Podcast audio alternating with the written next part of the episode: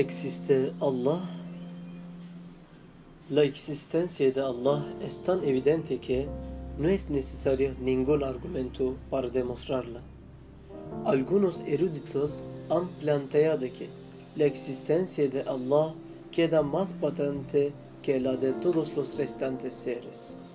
Pero los que están privados de perspicacia no lo pueden ver. Otros han dicho que Él no se puede percibir directamente por la intensidad de su automanifestación. Sin embargo, la gran influencia del positivismo y el materialismo sobre la ciencia humana hace necesario reflexionar sobre este tipo de argumentos. Esta manera de ver las cosas reduce la existencia a lo que solo puede ser directamente percibido por los sentidos, de modo que se impide percibir las dimensiones invisibles de la existencia, que son muchas más que las visibles. Como tenemos, como tenemos que apartar los velos del materialismo y el positivismo, vamos a examinar brevemente algunas de las demostraciones tradicionales que explican la existencia imprescindible de Allah. Antes de comenzar, es preciso manifestar que desde el mismo inicio de la vida humana, la gran mayoría de la humanidad ha creído en la existencia de Allah. Solo esto sería suficiente para demostrar su existencia. Los no creyentes no pueden asegurar que tienen una superioridad intelectual sobre los creyentes, ya que muchos de estos últimos son científicos, innovadores, eruditos, investigadores y, lo que es más importante, santos y profetas, los expertos en este campo. Además, la gente confunde el no aceptar la existencia de algo con la aceptación de su inexistencia. Mientras lo primero es solo una negación o un rechazo, lo segundo es un juicio que necesita ser probado. Nadie ha podido probar la existencia de Allah ni puede hacerlo. Por el contrario, los argumentos que prueban su existencia son innumerables. Este punto se puede aclarar con la analogía siguiente. Imagínense un gran palacio con mil puertas, de las que 999 están abiertas y una de ellas está cerrada. ¿Cómo pueden decir que no se puede entrar en este palacio? Esto es lo que hacen los incrédulos, limitando su atención y la de otros y la de los otros solo a la puerta que aparece está cerrada. Las puertas a la existencia de Allah están abiertas a, están abiertas a todo el mundo, siempre que intenten entrar sinceramente. Algunas de las puertas, los argumentos acerca de la existencia de Allah son los siguientes. Número 1. La creación es contingente.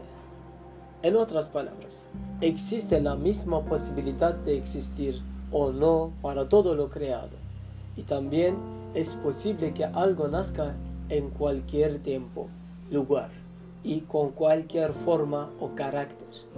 Nada ni nadie puede determinar cómo, cuándo y dónde va a nacer o cómo será su carácter o sus rasgos físicos. Algún poder debe decidirlo. Este poder tiene que ser infinito, tener voluntad absoluta y amplios conocimientos. Ineludiblemente, este poder es Allah. Número 2. Las cosas son limitadas. Todas las cosas cambian, dado que todo está limitado por el tiempo y el espacio. Tiene que haber un comienzo y un final. Todo lo creado tiene que tener un creador infinito. ¿Cómo sería inaceptable el pensar continuamente en quién es el creador de cada una de las existencias? La razón exige la existencia de alguien un ser superior que sea infinitamente un autosuficiente y autosubsistente, que nunca cambie. Este es Allah. Número 3. La vida. La vida es un secreto transparente. Es un misterio que los científicos no son capaces de explicar con argumentos materiales. Y es transparente porque refleja un poder creativo. A través de estas características, la vida declara, quien me creó es Allah. Número 4. Orden en la creación. Todas las cosas en el universo y el universo en su conjunto están ordenados de una manera armoniosa. Esto se puede observar en todos los objetos y en su interrelación armoniosa. Esto es verdad, de modo que la existencia de una parte necesita de la existencia del todo entero, como la existencia del todo requiere la existencia de todas y cada una de, de sus partes. Una sola célula deforme puede causar la muerte de todo el cuerpo. De modo parecido, una sola granada para existir necesita la existencia colaborativa y cooperativa de aire, agua, tierra y sol, además de su mutua cooperación equilibrada. Tal armonía y reciprocidad señalan al creador del orden, conocedor de todo en la suma de total de las relaciones y características ¿Quién puede poner en orden todo? El creador de este orden es Allah. Arte en la creación. Toda la creación pone de manifiesto un arte de gran valor. Por lo que vemos, ha sido creada de manera fácil y rápida. Además, la creación está dividida en incontables familias, géneros, especies, e incluso cada de los más pequeños grupos. Además, cada uno de los más pequeños grupos tiene a su vez muchos miembros. A pesar de esta variedad y abundancia, nosotros solamente vemos el orden y el arte como algo fácil. Esto demuestra la existencia de alguien con un poder y conocimiento absoluto. Allah. Finalidad en la creación es el número 6. Todo lo existe en el universo tiene una finalidad, como la ecología demuestra en particular toda en la creación, no importa lo aparentemente insignificante que sea, tiene que tiene un papel significativo en la existencia y sirve para algo la cadena de la creación en el curso de la humanidad. El último eslabón en la creación está evidentemente dirigido hacia un propósito final, como este sistema necesita de alguien que imponga que imponga propósitos a la creación y solo la humanidad tiene la conciencia necesaria para llevar a cabo tales propósitos, la sabiduría y la orientación de la creación apuntan a Allah.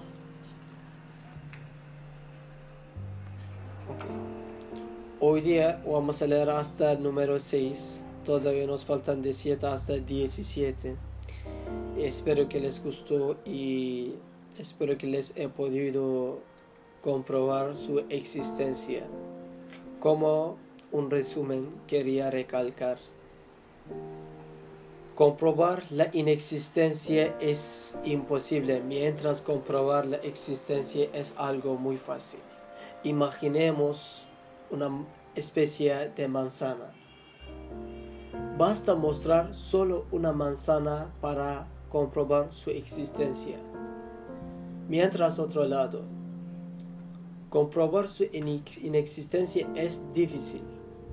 Bueno, es imposible, pues hay que pasear todo el mundo, y no solo todo el mundo, todo el universo, y ver cada rincón para chequear si existe o no.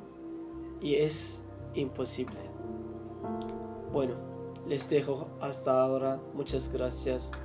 Espero compartir el segundo parte con ustedes en el siguiente podcast. Que la paz de Dios sea con ustedes. Bismillahirrahmanirrahim.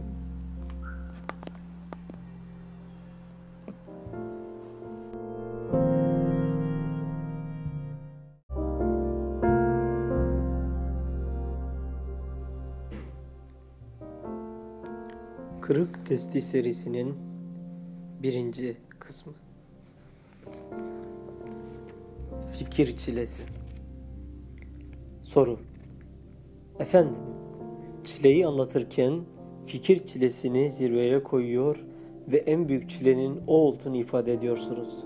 Fikir çilesini nasıl anlamalıyız? Cevap. Evet, davayı nübüvvetin varisleri için çile, halk içinde hakla beraber olma, İslami duygu, düşünce ve tavırlarıyla çevresinde ibadet iştiyakı uyarma, açıktan açığa dini en iyi şekilde temsil ederek başkalarının başkalarında da dini hisleri harekete geçirme ve herkeste inanma duygularını geliştirme gayretinde bulunmaktır. Böyle bir yol aynı zamanda sahabi mesleğidir. Bize göre çile ömrümüzü başkalarının elem ve lezzetlerine bağlayıp tamamen onlar için yaşamanın adı ve ülül, ülülazam, ülülazmane diğer gamlığın da başka bir ünvanıdır. Biz ancak bu şekilde Cenab-ı Hakk'ın rızasına, rızasına erebileceğimizi düşünürüz. Evet, çile hakikat erinin alakadar olduğu daire içinde nereye ateş düşerse düşsün yangını kendi sinesinde hissetmesi, maddi manevi her müzdaribin ızdırabını ruhunda duyması, ızdırabı çekmeyen bilmez şeklindeki bencilce mülahazaya, mülahazaya karşılık uzak ve yakın çevrede yaşanan elem ve acıların hepsini kendi yaşıyormuşçasına hissetmesi demektir. Mürekkebi ve mükadıyla, mükabıyla değişik çilelerden bahsedilebilir. Fakat çile ve ızdırabın en büyüğü fikir çilesi ve ızdırabıdır. Fikir çilesi düşünmek, düşündürmek ve varlık bilmecesinin sırrını çözmeye çalışmak, en zor meseleler karşısında dahi pes etmeden sürekli uğraşmak demektir. Fikir çilesinin en engin yönünü ise düşünceyi vahyin semeresiyle buluşturmayı, buluşturmaya çalışmak, sonra da en büyük terekibi aç ve sosu, susuz gönüllerin hazmedebilecekleri şekilde onlara da duyu, onları onlara da duyurup tattırmak ve bıkıp usanmadan bunu tekrar edip durmaktır. Evet, fikir çilesinin yiğitleri, ızdırap süvarileri sürekli vahyin semeresiyle insan aklının ürünlerini buluşturma gayretindedirler.